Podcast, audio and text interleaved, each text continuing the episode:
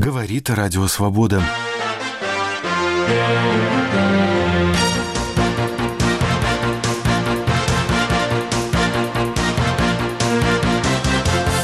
Нефть стремительно дешевеет. Дональд Трамп этому рад. Новые технологии позволяют разрабатывать прежде недоступные запасы и снижать стоимость производства. Саратовский депутат попытался перейти на министерскую диету. То есть человек, который будет питаться на этой диете, однозначно получит ущерб для своего здоровья. Госдума решила оправдать советское вторжение в Афганистан. Российская власть фактически встала на позицию, что все в СССР было хорошо, если не идеально. Эти и другие сюжеты в программе «Итоги недели. Радио Свобода». Здравствуйте, у микрофона Дмитрий Волчек. На этой неделе в Лионе прошли важные выборы. Российский генерал Александр Прокопчук мог стать президентом Интерпола, но проиграл. Новым главой Международной организации уголовной полиции стал представитель Южной Кореи Ким Чен Ян. Против кандидатуры Прокопчука выступали Соединенные Штаты, Украина, Литва, представители российской оппозиции и преследуемый российским следствием британский финансист Уильям Браудер. Они заявляли, что Интерпол не может возглавить представитель страны, которая нарушает международное право. Противники кандидатуры Прокопчука опасались, что Россия будет использовать его пост для сведения счетов и преследования политических оппонентов. Постоянный комитет Форума Свободной России опубликовал специальное заявление, о котором Радио Свобода рассказал член комитета, бывший депутат Госдумы, а ныне политэмигрант Илья Пономарев. С чисто символической точки зрения это возмутительно, потому что сам Интерпол и наблюдатели вокруг него неоднократно за последние годы признавали Россию страной-абьюзером, которая использует механизмы Интерпола в политических э, целях едва ли не больше всех остальных других стран мира. Россия не одна такая, mm-hmm. там есть целый ряд африканских стран, которые занимаются тем же самым, э, тоже преследуя своих политических оппонентов, но Россия номер один по количеству подобных политических мотивированных запросов. И просто даже чисто символически назначать э, представителя России в главе организации – это неправильный сигнал.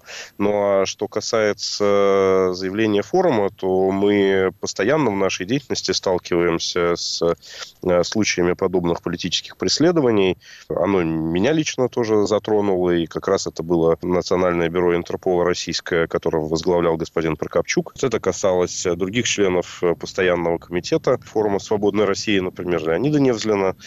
Три моих помощника подвергались подобным преследованиям России с использованием э, механизмов Интерпола. Поэтому, конечно, я считаю, что это, этого допускать нельзя. В этой организации есть своя бюрократия, и могу сказать, что за последние годы я лично наблюдал определенный э, прогресс. Там есть э, так называемая комиссия по файлам, которая собственно, решает, э, ставить или не ставить э, в розыск конкретных людей. Она проверяет документы, которые направляют национальные бюро. И, в принципе, с ними установилось нормальный режим взаимодействия, когда им э, направляешь информацию о том, что вот вам сейчас придет запрос, и он будет политически мотивируем. Поэтому сначала разберитесь, прежде чем ставить базу данных, и там называется координаты человека, то есть, что он ни от кого не скрывается, и все прочее, да, и вот последнее время это работало нормально. Хотя лет пять назад еще этого не, не происходило. Хороший человек Прокопчук, плохой человек Прокопчук, да, как бы я с ним лично не знаком. Но он, безусловно, генерал, человек, э, носящий погоны, поэтому он должен выполнять приказы московского руководства вне зависимости ни от чего другого. Поэтому, конечно, это невозможно. Интерпол точно должна возглавлять персона, представляющая страну нейтральную, которая имеет хорошую репутацию с точки зрения правосудия. За два дня до голосования в Лионе следователи Генеральной прокуратуры России внезапно заявили, что якобы нашли информацию, которая свидетельствует о том, что британский инвестор, сооснователь фонда Hermitage Capital Уильям Браудер был лично причастен к смерти юриста фонда Сергея Магнитского и мог перорально отравить как самого Магнитского, так и Актая Гасанова, Валерия Курочкина и Сергея Коробейникова, с которыми также работал. Браудер назвал выдвинутые генпрокуратурой обвинения кавкианскими и абсурдными. Вот что он сказал в интервью телеканалу «Настоящее время» 19 ноября. Uh, Это намеренно происходит именно сейчас, так как завтра в Гааге нидерландское правительство официально представит акт Магнитского для Евросоюза. И, как многие знают, Владимир Путин сделал отмену акта Магнитского своим единственным и самым главным приоритетом международной политики. Так как этот закон потенциально подводит под санкции его закадычных друзей, их средства замораживаются. Он был расстроен, когда США приняли закон Магнитского. Он был расстроен, когда это сделала Канада, и когда это сделала Великобритания. И сейчас очень расстроен тем, что это же собирается сделать и Евросоюз. Именно поэтому выбрано это время. То есть вы думаете, это не из-за генпрокуратуры, а из-за ваших личных отношений с Путиным? У меня нет личных отношений с Владимиром Путиным. Хорошо, из-за его личного отношения к вам. Да, он, очевидно, зациклен на мне. Он очень эмоционально обо мне высказывается. Он был унижен из-за моих действий в мире. Вы могли видеть это на пресс-конференции с президентом Трампом в Хельсинки, после того, как в прошлом году Канада приняла закон Магнитского. Вы видели его жесты. А Насколько эти обвинения важны для вас? Что вы планируете с этим делать? Обвинения мне на пользу. Они настолько абсурдны, что любое европейское правительство и любые европейские правоохранительные органы просто смеются над ним. Это лишь поднимает вопрос расследования дела Магнитского и введения санкций за него на более высокий уровень. И это помогает достичь нам наших целей. Две наши главные цели — добиться в больших странах принятия закона Магнитского и открытия уголовных дел о краже 230 миллионов долларов, из-за которых убили Сергея Магнитского. И все эти абсурдные заявления российского правительства лишь помогают в этом. Это первый раз, когда российские власти признали убийство Сергея Магнитского, назвав это отравлением. Почему это происходит? Как вы думаете?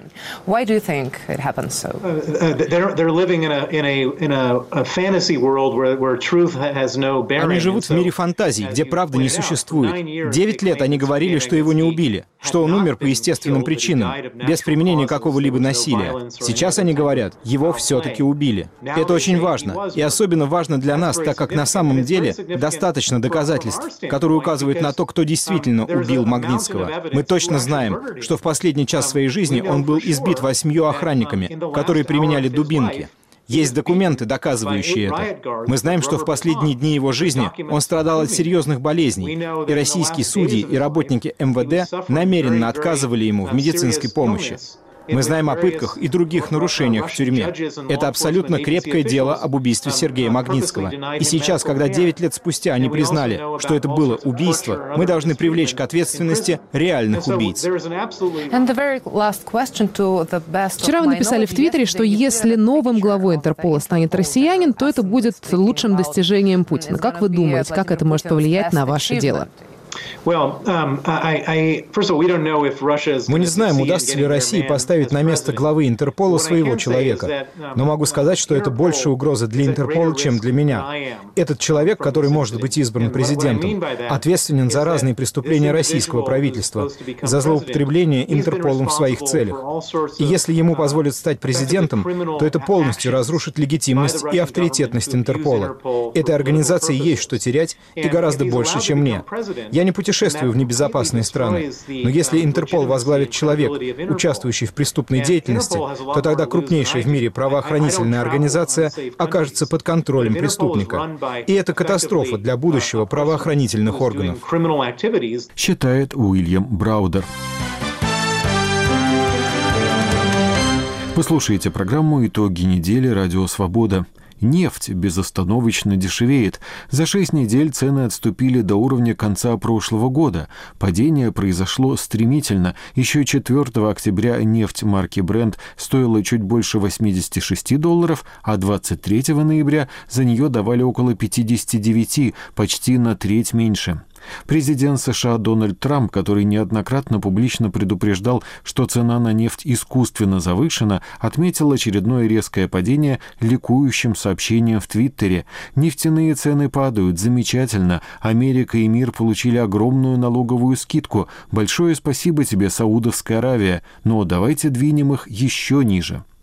Продолжит тему наш нью-йоркский корреспондент Юрий Жигалкин, который беседовал с сотрудницей американской аналитической фирмы Дженский Джоди Куинелл. Главная причина – это явление, которое, по аналогии с концом XIX века, окрестили нефтяной лихорадкой в США. В то время как с 2011 года в течение четырех лет экспортеры нефти с наслаждением стригли купоны, благодаря ценам, зашкаливавшим за 100 долларов, в Соединенных Штатах была иная реакция. Соблазн сверхприбылей спровоцировал революцию, сланцевую революцию – Мелкие производители в Техасе, Нью-Мексико, Оклахоме под обещание крупных барышей набрали легко доступные после кризиса восьмого года кредиты и сумели разработать технологии для извлечения прежде недоступной сланцевой нефти, запасы которой, как оказалось, фактически не ограничены. За 7 лет с 2011 года производство нефти в США удвоилось. С сентября нынешнего года Соединенные Штаты держат мировое первенство по добыче нефти, оттесняя Россию – и американские добытчики останавливаться не собираются. Именно они стали главной силой, остановившей рост нефтяных цен, считает Джоди Квенелл. Во многом это результат роста добычи в Соединенных Штатах. За последний год ежедневная добыча нефти в США увеличилась почти на 1,3 миллиона баррелей. Мы прогнозируем сохранение роста на нынешнем, возможно, чуть меньшем уровне в течение следующего года. Это первопричина. К этому можно добавить некоторое снижение мирового спроса на нефть и предоставление восьми странам-потребителям иранской нефти право продолжать ее импортировать, несмотря на американские санкции против Ирана, что означает, что иранская нефть не не исчезнет с рынка столь быстро, как ожидалось. Понятно ли, что все-таки вызывает эти абсурдные, на взгляд со стороны, скачки цен? За год с лета 2017 года нефть подорожала на треть. На рынке идут разговоры, что она может дотянуть до 100 долларов за баррель. И вдруг за два осенних месяца нефть теряет четверть своей цены. Есть предположение, что на самом деле цены нефти искусственно завышаются рыночными игроками, которые делают ставки на ее рост, не особо считаясь с реальным спросом и предложением. Похоже на правду? Yeah, I mean, that could play этот фактор может играть небольшую, на мой взгляд, роль. К примеру, падение цен, которое сейчас мы наблюдаем, может быть более серьезным и затяжным из-за игры на финансовых рынках.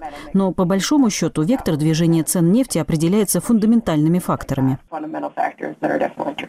Опыт подсказывает, что никто не может сравнительно точно предсказать эти цены. Тем не менее, кто только не пытается назвать, что они считают реальной ценой – исходя из себестоимости нефти. Вообще, у профессионалов есть представление о реальной цене, если такая существует?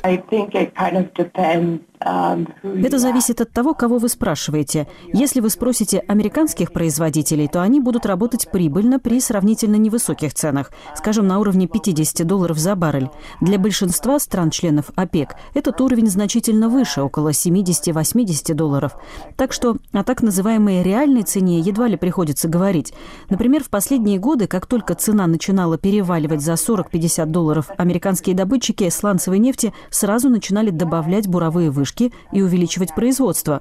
Когда цена достигала 60-70 долларов, нефтяники лихорадочно увеличивали число установок. Когда цена отступала до 30-40 долларов, добыча резко сокращалась. Так что можно предположить, что для американской нефтяной индустрии баланс цен находится в этом диапазоне. Помимо этого, себестоимость сланцевой нефти постоянно снижается. Например, добытчики в крупнейшем в США Пермянском бассейне в Техасе и Нью-Мексико перешли от бурения вертикальных скважин к разработке горизонтальных что сокращает расходы, ускоряет добычу и резко повышает продуктивность, потому что сейчас им приходится бурить меньше скважин, чтобы получить тот же самый или больший объем нефти. Можно ли сейчас говорить о том, что все эти технологии открывают доступ к неограниченным запасам нефти и газа? И от США, американских нефтяников – будут зависеть мировые цены энергоресурсов. Я думаю, что об этом пока говорить преждевременно. Существует немало сдерживающих факторов. Один из них – недостаток нефтепроводов, скажем, для транспортировки нефти из западного Техаса, который сейчас переживает нефтяной бум. В том же, что касается резервов, то границы разведанного постоянно расширяются. Новые технологии позволяют разрабатывать прежде недоступные запасы и снижать стоимость производства. Мы пока даже не представляем пределов запасов нефти и газа, которым мы располагаем. Важным вопросом остается стоимость их добычи. Взять, например, шельф Мексиканского залива. Интерес нефтяных компаний к этим месторождениям заметно упал после падения нефтяных цен. Он вернется, если цены задержатся на уровне 50-60 долларов за баррель.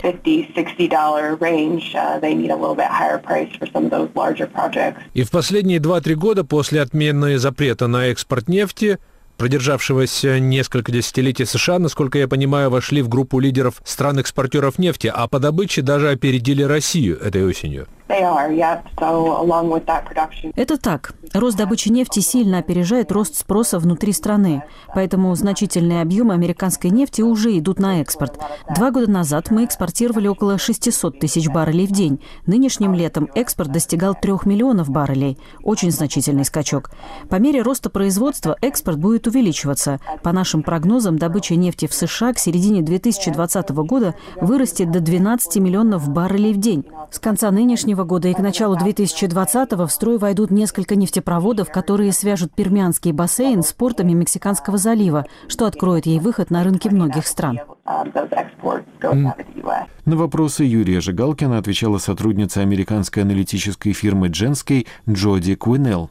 Чем чревато для россиян удешевление нефти? На этот вопрос отвечает Константин Сонин, профессор Чикагского университета и Высшей школы экономики. Благосостояние и как бы, здоровье российской экономики сильно зависит от цен на нефть. Но надо понимать, что эта зависимость, она не то, что российская экономика выключается, когда цены на нефть низкие и включается, когда она высокие. Но вот можно думать про это как метафору про здоровье. Ну вот когда цены на нефть пониже, ну тогда там чихаешь, плохо себя чувствуешь. Когда цены э, на нефть повыше, тогда пол, полон сил. Но вот такого прямого механизма, чтобы там цены упали, допустим, с 80 до 40, и тут же в экономике что-то изменилось, даже механизма такого нет.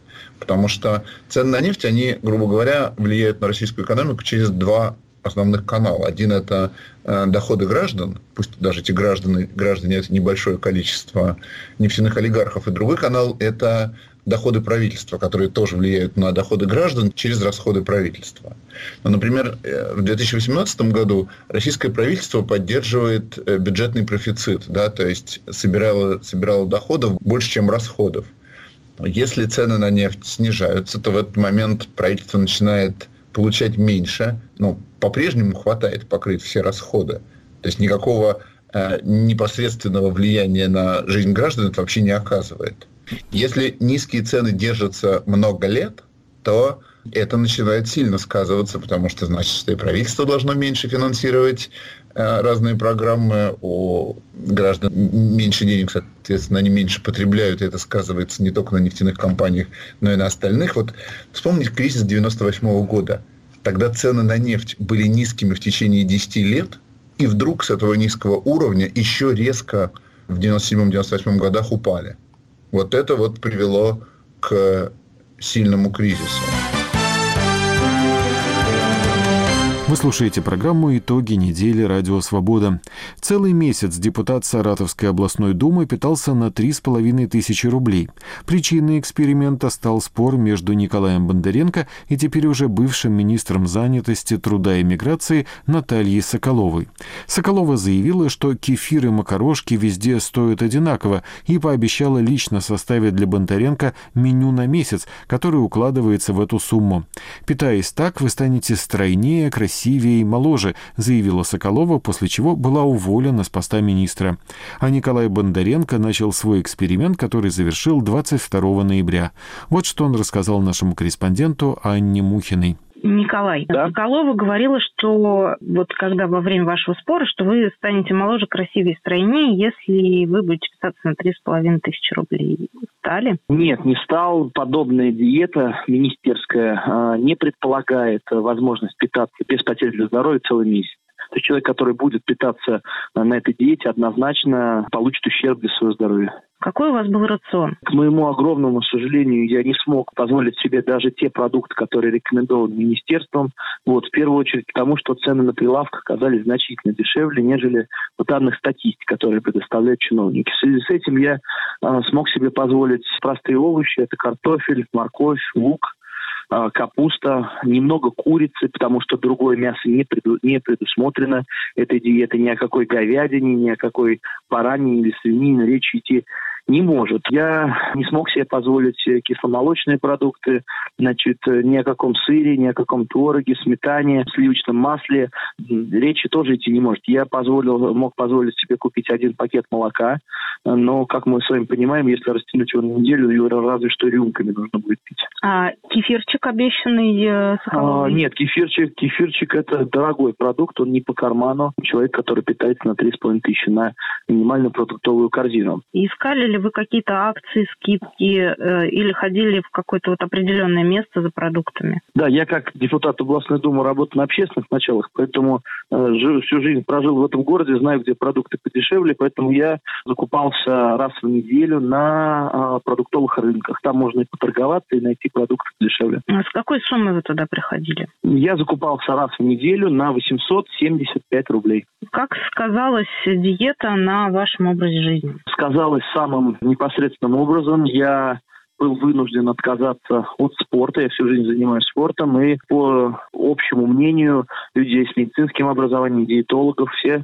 сказали, что это непозволительная роскошь. Со спортом придется завязать. Занятие спортом при подобном питании однозначно еще больше нанесет ущерб здоровью. Помимо этого, постоянное чувство голода было причиной рассеянности, раздраженности, усталости, утомляемости. И, конечно, это сказалось на э, КПД моя работа и целом, конечно, негативно влияло на рабочий процесс. Какие-нибудь сладости э, можно было себе позволить на эту сумму? Ну, сладости – это отдельная проблема, потому что на 3,5 тысячи можно позволить себе 200 грамм карамелек в неделю, самых дешевых конфет. Как вообще, э, насколько отличался рацион министерский э, от привычного рациона? То есть какие продукты ушли из рациона из-за их дороговизны? Кардинально отличался, в первую очередь, потому что те привычные для нас продукты питания, которые мы потребляем, не по карману при минимальной продуктовой корзине. Как я сказал, там не предусмотрено никакое мясо, кроме ограниченного количества курицы. Не предусмотрены фрукты, яблок и тех ограниченное количество. Кисломолочные продукты, да, ни о каком сыре, колбасе, ни соответственно, всех тех продуктов питания, которые мы потребляем каждый день, которые являются для нас привычными, от всего этого пришлось отказаться. А набор министерской диеты насколько совпадает э, с набором потребительской корзины, которую предлагает э, Саратовская область своим гражданам? Сама себе потребительская корзина, да, это те продукты, которые рекомендованы министерством, в силу того, что в данных статистики, на основании которых рассчитывается потребительская корзина, цифры занижены, да, на прилавках они значительно выше, э, конечно, это э, на практике очень сильно отличается. Чем, насколько? Ну, например, продуктовая корзина содержит, как я сказал, сливочное масло. Мы с вами понимаем, что на 100 с небольшим рублей в день никакое сливочное масло позволить себе нельзя. Сколько сливочное масло стоит? Ну, сливочное масло стоит порядка 100 рублей. Семья как-то отреагировала на ваш эксперимент? Поддержала, не поддержала? Может быть, питались вместе с вами? Семья негативно к этому отнеслась. Конечно, они переживали и высказывали заботу. Значит, э, звучали, конечно, фразы, что ты испортишь себе здоровье, коли будешь всю жизнь мучиться от этого. Вот, пытались меня отговаривать. Что касается коллег по фракции партии, конечно, это была всяческая всевозможная поддержка.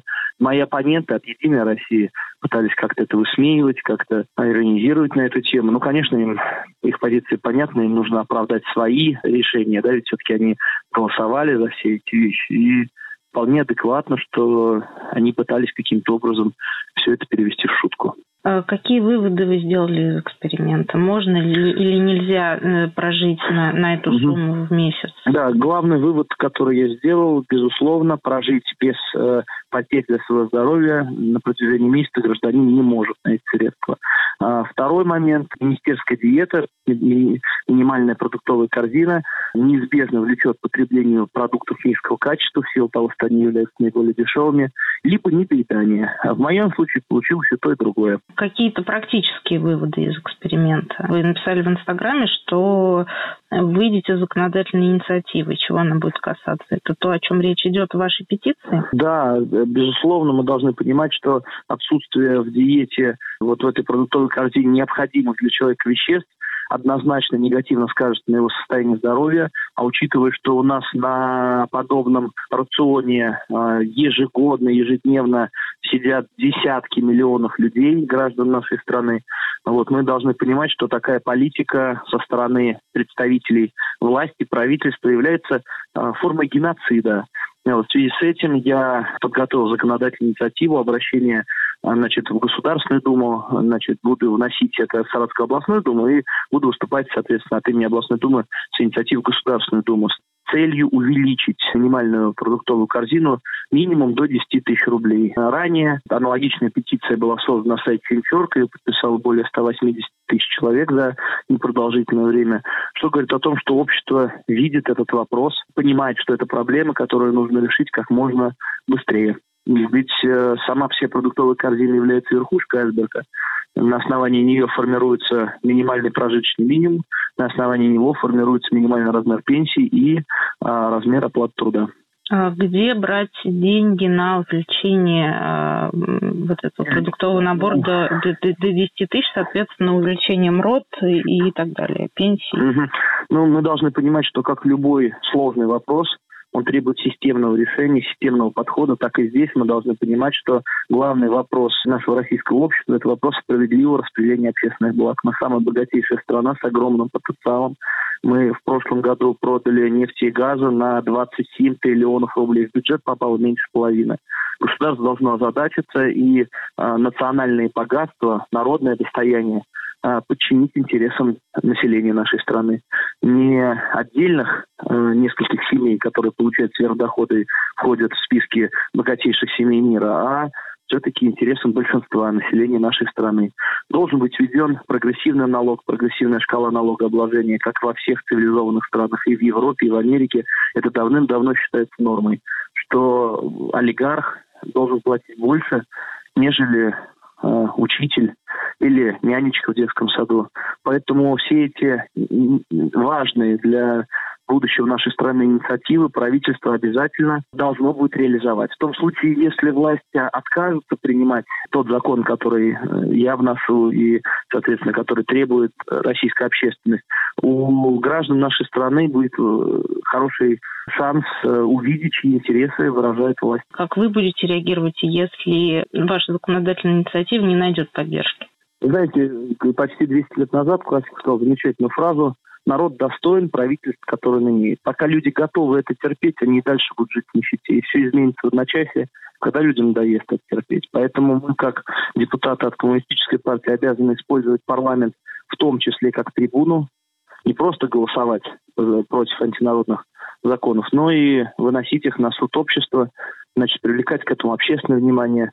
Этим, собственно, я и планирую заниматься дальше. Ту солидарность, э, которую сегодня проявляет общество, то сплочение, которое оно показывает, когда люди проявляют активную гражданскую позицию в социальных сетях, на улице, безусловно, является правильным вектором для того, чтобы разрешить эту сложную ситуацию. Какая-то реакция в социальных сетях есть на ваш эксперимент? Потому что я знаю многих людей, которые сейчас смотрят на вас как на новую надежду, возлагают там на, на вас свои какие-то чаяния. Безусловно, да, реакция, безусловно, есть. Самый э, широкий во всех смыслах э, резонанс э, Э, в том числе в социальных сетях, где граждане проявляют э, активную социальную, гражданскую, политическую активность. И те надежды, о которых вы говорите, я, безусловно, приложу все усилия, чтобы, эти, чтобы это доверие оправдать. Вот этот эксперимент как-то поменял вашу точку зрения на продукты вообще, на, на жизнь? Э, не знаю, может быть, вы стали по-другому да, относиться я, да. к, к деньгам?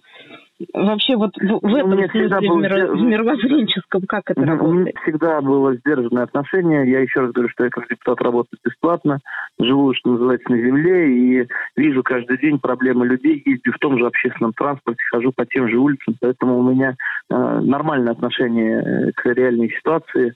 Вот. Ну, конечно, это в очередной раз подчеркнуло необходимость перемен, необходимость борьбы вот, и в какой-то степени радикализировала мою позицию в отношении борьбы против этой несправедливой ситуации. Нет такого, что, допустим, вы смотрите на связку бананов и думаете, нет, покупать не буду, это дорого. Вот именно после этого эксперимента. Ну, фрукты, я понимаю, что они обязательны для потребления, то что они играют важную роль в процессе в нашем организме.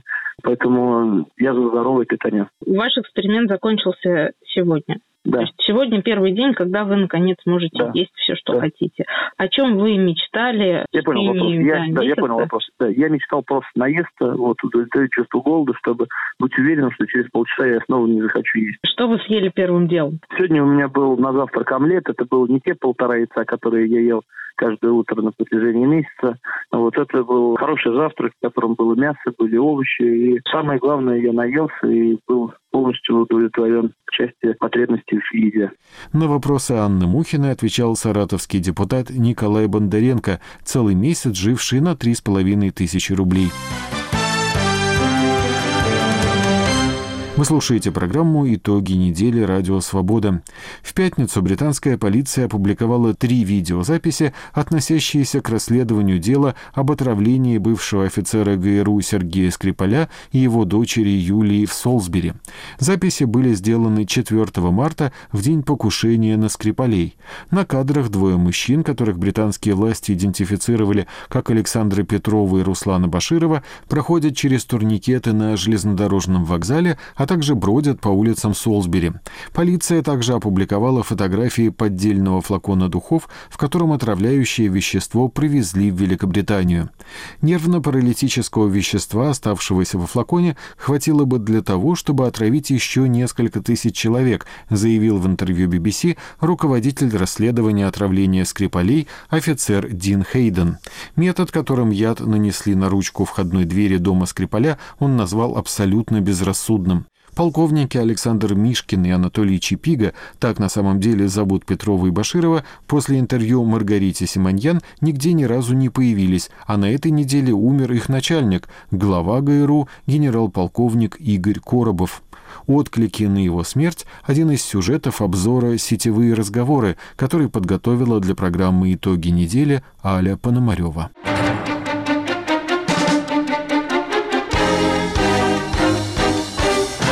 Депутаты Госдумы одобрили 21 ноября проект постановления, в котором предлагается пересмотреть решение Съезда народных депутатов СССР 1989 года. Тогда депутаты постановили, что ввод советских войск в Афганистан заслуживает морального и политического осуждения. Нынешние же их коллеги считают, что это решение не соответствует принципам исторической справедливости. Алексей Орлов. Теперь ввод войск в Афганистан не только морально, но и политично.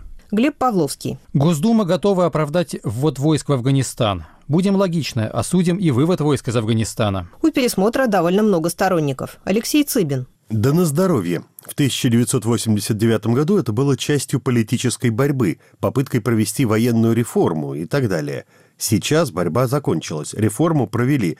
НАТО обогнало СССР по войне в Афганистане все давно переосмыслено. Виолетта Волкова. Это правильно. Горбачев заставил нашу армию уйти и предал и нас, и афганцев. Дмитрий Аграновский. Это была совершенно правильная война. Цели были достигнуты, после чего Горбачев заставил нашу армию уйти и предал нас и афганцев. Еще надо пересмотреть отношение к событиям в Чехословакии в 1968 году, где мы спасли страну от большой крови и в Венгрии в 1956 году, где мы подавили страшный фашистский мятеж.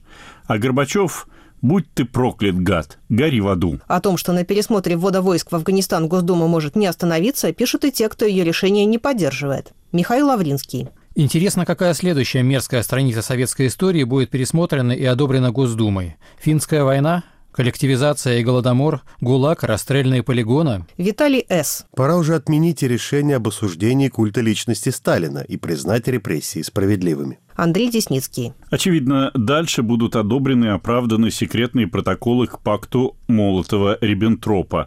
Они не видят, чем еще можно гордиться в истории нашей страны. Семен Файбисович. Историческая истерия набирает обороты, стирая все позитивное, что было в прошлом этой страны. Даром, что и был это сгулькин хрен. Роман Арбитман. Товарищи историки, академики и доктора, только чур настоящий, Мединского не предлагать. Объясните вы этим гражданам, простым как трехрублевка, что далеко не всем в прошлом России надо гордиться, а довольно много чего следует стыдиться – Крымская война – роковая ошибка. Русско-японская – позорище. Вступление в Первую мировую – великая беда. И так далее, и так далее. Список огромный.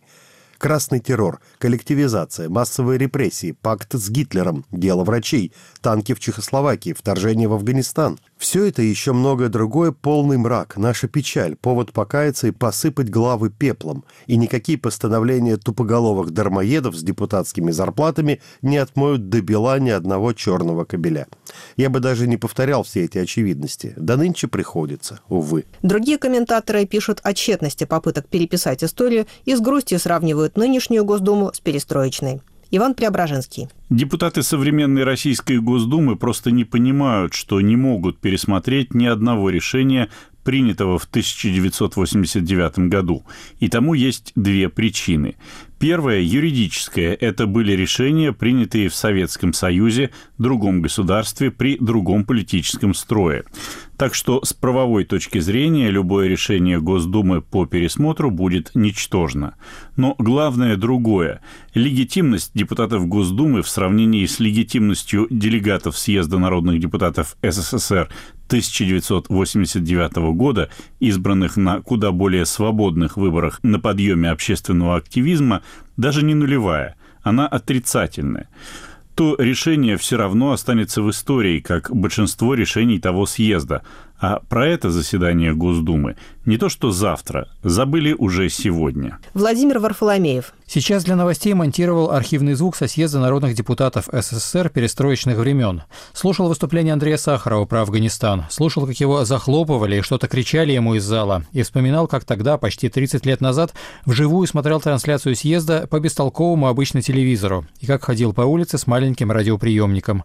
Славные были времена, потому что была большая надежда на лучшее. Сейчас о надеждах на лучшее можно, кажется, и не заикаться. Может, поэтому депутаты занимаются такими странными вещами? Антон Красовский. Когда твоя пенсия 9 тысяч рублей, а квартплата 18 тысяч, как на Дальнем Востоке, когда твоим детям нечего жрать, а тебя судят за то, что ты вяжешь носки на дому, когда твой муж бьет тебя до смерти, а на него не заводят даже административку, когда у тебя нет ни работы, ни надежды, и единственная радость – это доза, когда вот эта вся твоя жизнь – Помни, твои депутаты думают о том, что тебе важнее всего. О важной роли пересмотра прошлого в идеологии путинской России пишет на немецкой волне Федор Крашенинников. Советский ресентимент начинался с тезиса о том, что не все в Советском Союзе было плохо, но сейчас российская власть фактически встала на позицию, что все в СССР было хорошо, если не идеально. И комсомол хорошо, и ввод войск в Афганистан правильно, про пустые магазины клевета, а в ЧК и СМЕРШе сплошь и рядом служили рыцари без страха и упрека. Ошиблась премудрая советская власть, судя по всему, только дважды – с Крымом и с объявлением перестройки. 22 ноября в возрасте 62 лет умер глава российской военной разведки Игорь Коробов. СМИ сообщили, что причиной смерти стала тяжелая продолжительная болезнь. Подробности официальные источники не разглашали. Слухи и домыслы были неизбежны, особенно если учесть, что предыдущий глава ГРУ Игорь Сергун умер всего два года назад, а в последнее время ведомство сотрясал один крупный скандал за другим. Наталья Геваркян. Ничего себе смертность среди начальников ГРУ. Один был 57-го года рождения, этот 56-го. Нехорошее место место. Николай Подосокорский. Опасная работа. Его предшественник Игорь Сергун, на время руководства которого выпало присоединение Крыма, тоже умер на посту, по официальным данным, находясь в доме отдыха ФСБ. По данным американской частной разведывательно-аналитической компании «Стрэдфор», он погиб в Ливане. Иван Курила. Начальник разведки – более опасная должность, чем рядовой нелегал. Илья Вайцман. Почему-то мне кажется, что это те самые орг-выводы в отношении руководства оскандалившейся конторы, которых все ждали после позорного вояжа Мишкина с Чипигой в Солсбери. Не сочтите меня конспирологом, но такой способ увольнение на тот свет без увольнения со службы вполне себе в стиле путинской братвы. Руководителя ГРУ за безумные косяки наказали примерно, но со стороны все чинно-благородно. И похороны с почестями. Илья Жигулев. Есть Моссад, который прославился на весь мир мощными и довольно жесткими успешными операциями. А есть ГРУ, который пытается делать как Моссад, а получается чудовищная пародия. Все эти мистеры Бины, не перевернувшие Черногорию, недоотравившие Скрипалей, приехавшие убивать Яндарбиева на взятом в прокате автофургоне, где попали просто на все камеры и тут же их взяли. Все бы было бы смешно, если бы не было так трагично. Во-первых, они, конечно, неудачники, но они убийцы, бессмысленные и жестокие. Во-вторых, судя по последним новостям, на пенсию руководители ГРУ не уходят, а сразу скоропостижно умирают. Возможно, Коины снимут про это когда-нибудь фильм. Виктор Шендерович. Есть версия, что он умер своей смертью, но не будем спешить с голословными утверждениями. Иван Яковина. Я писал, что после череды провалов его должны уволить, но это как-то уж слишком. Сергей Канев. Умер очередной глава ГРУ Игорь Коробов. Прежний Игорь Сергун скоропостижно скончался два года назад. Жаль, могли бы много рассказать про отравление Скрипалей. Надеюсь, у Чипиги и Мишкина со здоровьем все в порядке. Другие призывают не делать далеко идущих выводов. Сергей Сумленный. 62 года – обычный возраст смерти мужчины в России. Твиттер МИД Раиси. Даже глава ГРУ не дожил до нового пенсионного возраста в 65 лет. Помер в 62. Провластные комментаторы возмущаются пляской на костях. Армен Гаспарян. Умер начальник ГРУ генерал-полковник Игорь Коробов. И тут же началось у либералов. Ликвидирован по приказу Путина за провал убийства Скрипаля. Совершенно запредельные мрази. Твиттер Алекс. Если услышите, прочитаете что-то про «убили из-за Скрипаля», плюйте или бейте морды. Коробов умер после нескольких лет борьбы с раком, причем борьбы не уходя с поста. О том, как Кремль сам способствует появлению теории заговора, пишет на сайте Репаблик Олег Кашин. В новостях о смерти генерала Коробова обязательно пишут, что его предшественник Игорь Сергун умер два года назад при загадочных обстоятельствах, то ли в Подмосковье, то ли в Ливане. В том, что люди на одной и той же должности умирают один за другим, в принципе нет ничего таинственного. Вспомните хотя бы Андропова и Черненко но безнадежно скандальная репутация ГРУ располагает к самым диким догадкам. Тем более, что, помимо прочего, начальник ГРУ – это по умолчанию человек, который слишком много знает, то есть заведомая группа риска. Российским патриотам не стоит обижаться на заголовки типа «Главу ГРУ убили за провал со Скрипалем». Все посмертные спекуляции, которых, очевидно, будет еще много, были запрограммированы еще при жизни Коробова медийным и политическим поведением официальной Москвы в деле Скрипалей и в сопутствующих ему сюжетах вроде истории со взломом компьютеров ОСХО в Гааге. Это туда, как считается, летал разведчик с чеком за такси. Исполняющим обязанности главы ГРУ назначен тезка двух предыдущих начальников Игорь Костюков.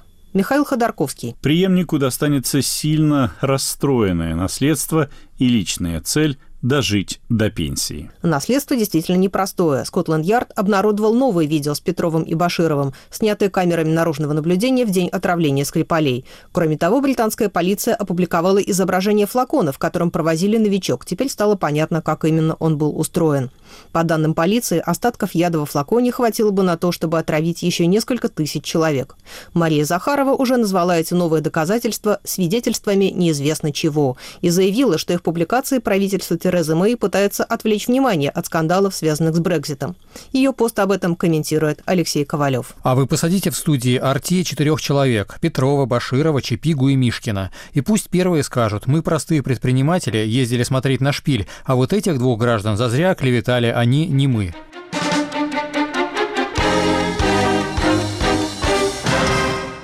Обзор блогов подготовила для программы «Итоги недели» Аля Пономарева, а у нас на очереди рубрика «Телерейтинг». Я приветствую обозревателя «Новой газеты» Славу Тарощину.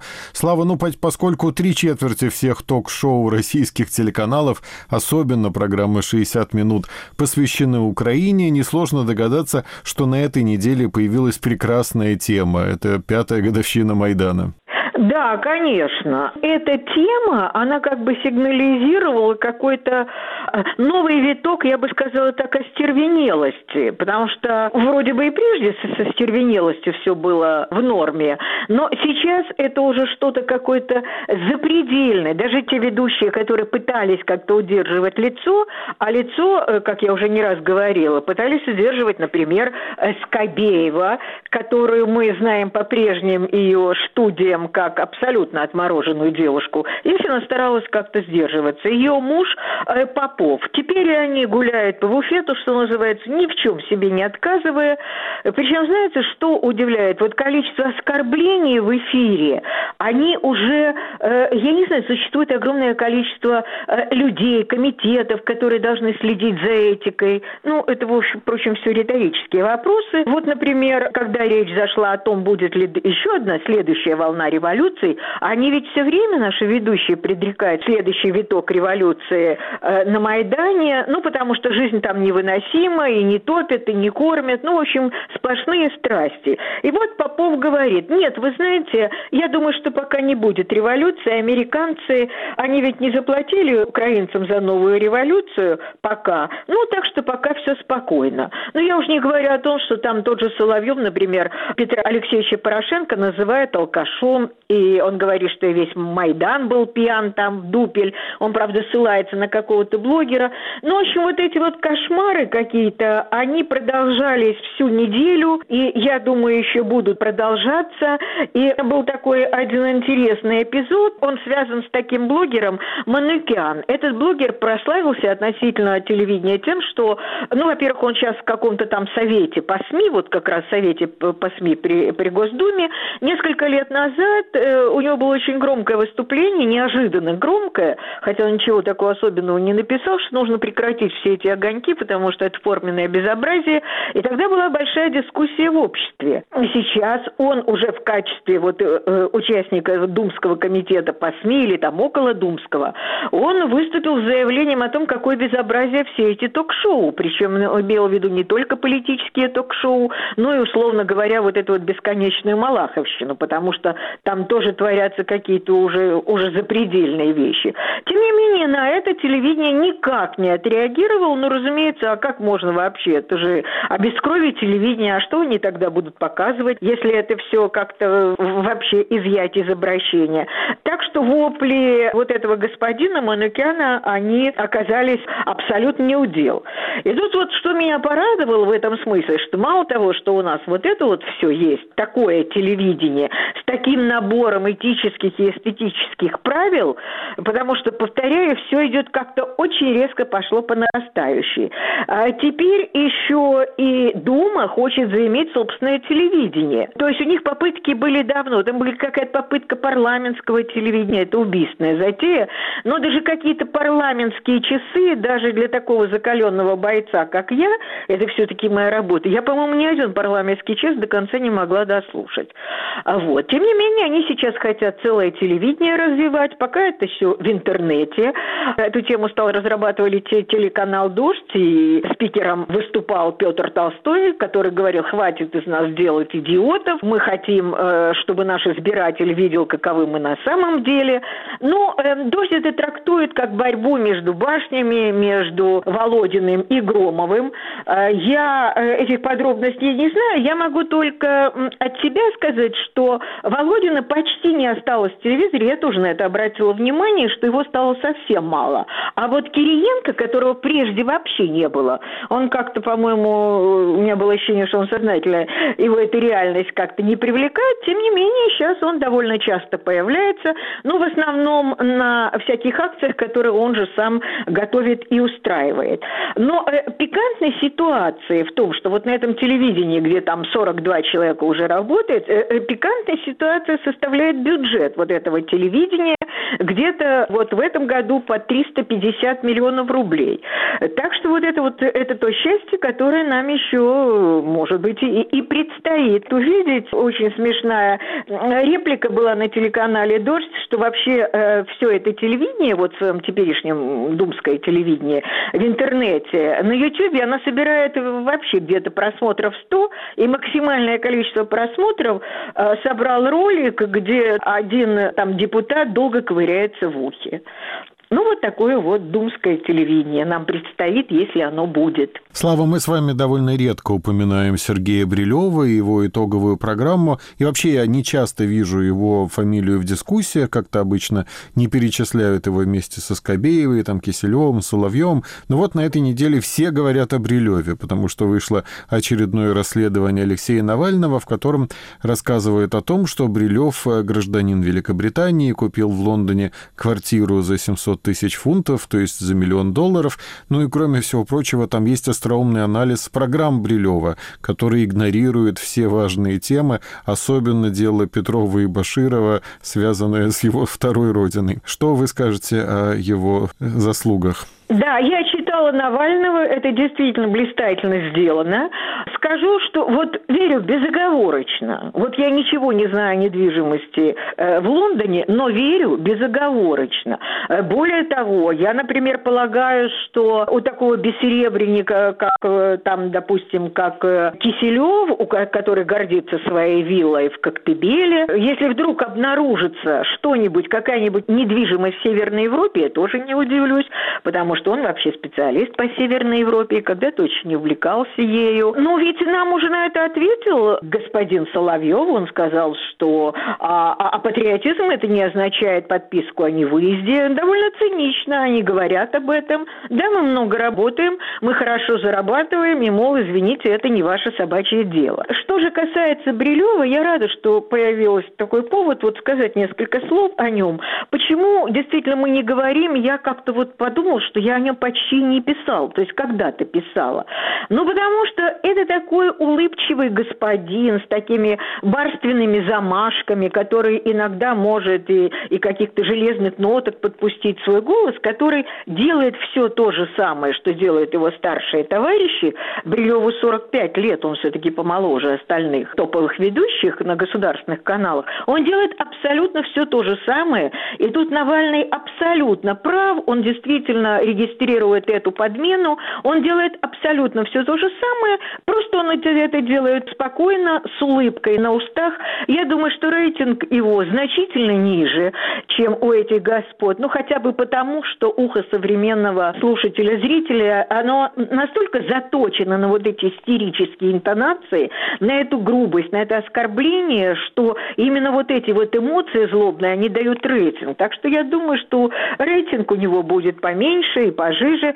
Но это ничуть не мешает ему уже очень много лет э, э, бытовать на государственном телевидении. Он пришел очень рано, и карьера у него такая ровная-ровная. Сначала он был спецкорреспондентом, э, у него действительно там Навальный правильно отмечает, было бюро в Лондоне, вот откуда его лондонские связи. Кстати, я, я бы не удивилась, если бы у него еще недвижимость где-нибудь в Латинской Америке нашлась, потому что он родился на Кубе, и он прекрасный знаток Латинской Америки, замечательно говорит по-испански, всегда любящий гальнуть этими своими знаниями.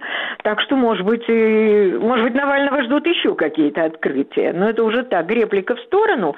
Так вот, на телевидении он пришел вести, потом он стал тоже довольно рано, наверное, это в каком-то году 2005 или там шестом, он стал вести э, «Вести недели». И как только он стал вести «Вести недели», вот я до сих пор помню, э, вот с его этой бесконечной улыбкой и этой мармеладностью и зефирностью в голосе, он сказал, я предоставляю такой воскресный взгляд на жизнь. Это была какая-то новая, как бы такая философия телевидения, но вот он стоял у истоков, мне кажется, вот этой стилистики, когда власти рассказывают о ней самой в доступной ей власти форме, то есть э, э, с выражением сплошного восторга.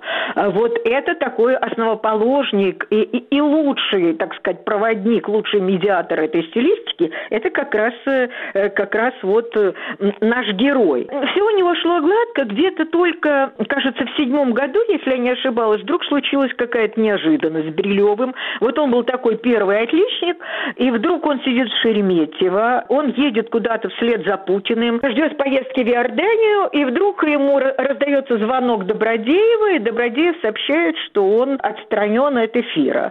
Это было очень громкое событие, много обсуждали в прессе, в обществе. Кто-то считал, что его ждет новая политическая карьера, кто-то считал, что напротив его высокомерие, вот эта вот мармеладность как-то всем и самолюбование всем надоели. Где-то полгода его не было в эфире, а потом он вышел с новым проектом «Пятая студия». Это был полный провал. Он пытался что-то экспериментировать с жанрами, соединил репортаж а, с обсуждением в студии. Тогда были аварии на Кузбасских шахтах, и вот он лично как бы спускался в забой, морщил носик, ему не нравился запах метана, что-то там очень исследовал, потом обсуждал. Но это как-то быстро тоже завершилось. А дальше вот через какое-то время вот он осел вот в этом месте в субботу, и так вот до сих пор он там сидит. Такой очень перспективный человек, просто необходимый для телевидения. Так что я думаю, у него будет все хорошо. Спасибо, Слава. Это была рубрика «Славы Тарущина» и телерейтинг. А программа «Итоги недели Радио Свобода» подошла к концу. Над ней работали продюсер Илья Бобчинецкий и редактор Дмитрий Волчек. Всего доброго.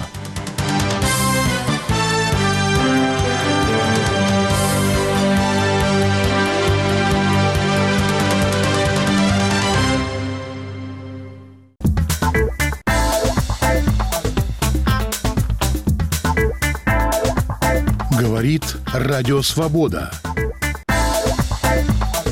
Слушайте нас на всей территории России. В следующем часе нас можно слушать в диапазоне средних волн на частоте 1386 кГц. Свободный информационный мир. Радио Свобода.